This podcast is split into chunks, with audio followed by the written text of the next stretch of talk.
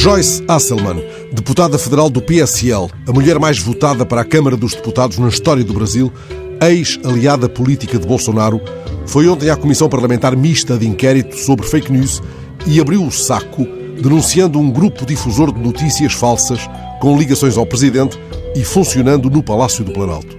A deputada confirmou a existência de um grupo conhecido como Gabinete do Ódio, cujos mentores seriam os dois filhos do Presidente. O grupo terá produzido e difundido notícias falsas na internet, atuando com uma estratégia bem definida e organizada. Joyce explicou o método. Escolhe-se um alvo, combina-se um ataque e há, inclusive, um calendário de quem ataca e quando. E quando esse alvo está escolhido, entram as pessoas e os robôs. É por isso que, em questão de minutos, temos uma informação espalhada para o Brasil inteiro. Zangam-se as comadres, descobrem-se as verdades. Meia verdade que seja, há casos em que a zanga das comadres traz ganhos evidentes à comunidade. É claro que a deputada federal, até anteontem aliada do presidente, o qual há dias se desfiliou do PSL sob cuja bandeira concorrera, está envolvida em conflito político com o clã Bolsonaro e foi ela própria vítima de ciberbullying por parte de Eduardo, filho de Jair.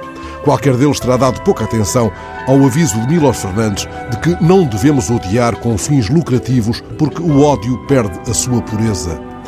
Não há nada mais tenaz do que um bom ódio, proclamava entretanto o grande Machado de Assis. Mas o primeiro presidente da Academia Brasileira de Letras, neto de escravos, não participaria em qualquer gabinete do ódio para a construção de notícias falsas. Do mesmo modo, Bolsonaro, se tivesse vivido 100 anos antes, não teria sido acolhido na sociedade petalógica, organizada por um jornalista e tipógrafo, em cuja livraria se vendia de tudo, incluindo chás e parafusos. O lugar era frequentado pelo futuro autor de Quicas Borba e Dom Casmurro, que também participava na criação de patranhas.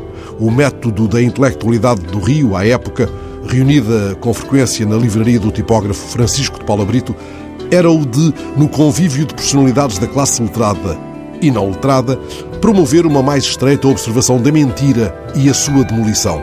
O objetivo dos membros da sociedade petalógica era o de, criando patranhas, desprestigiar os mentirosos, os produtores de fake news da época. Afinal, eles antecipavam, com outro garbo, é certo, as comissões de inquérito.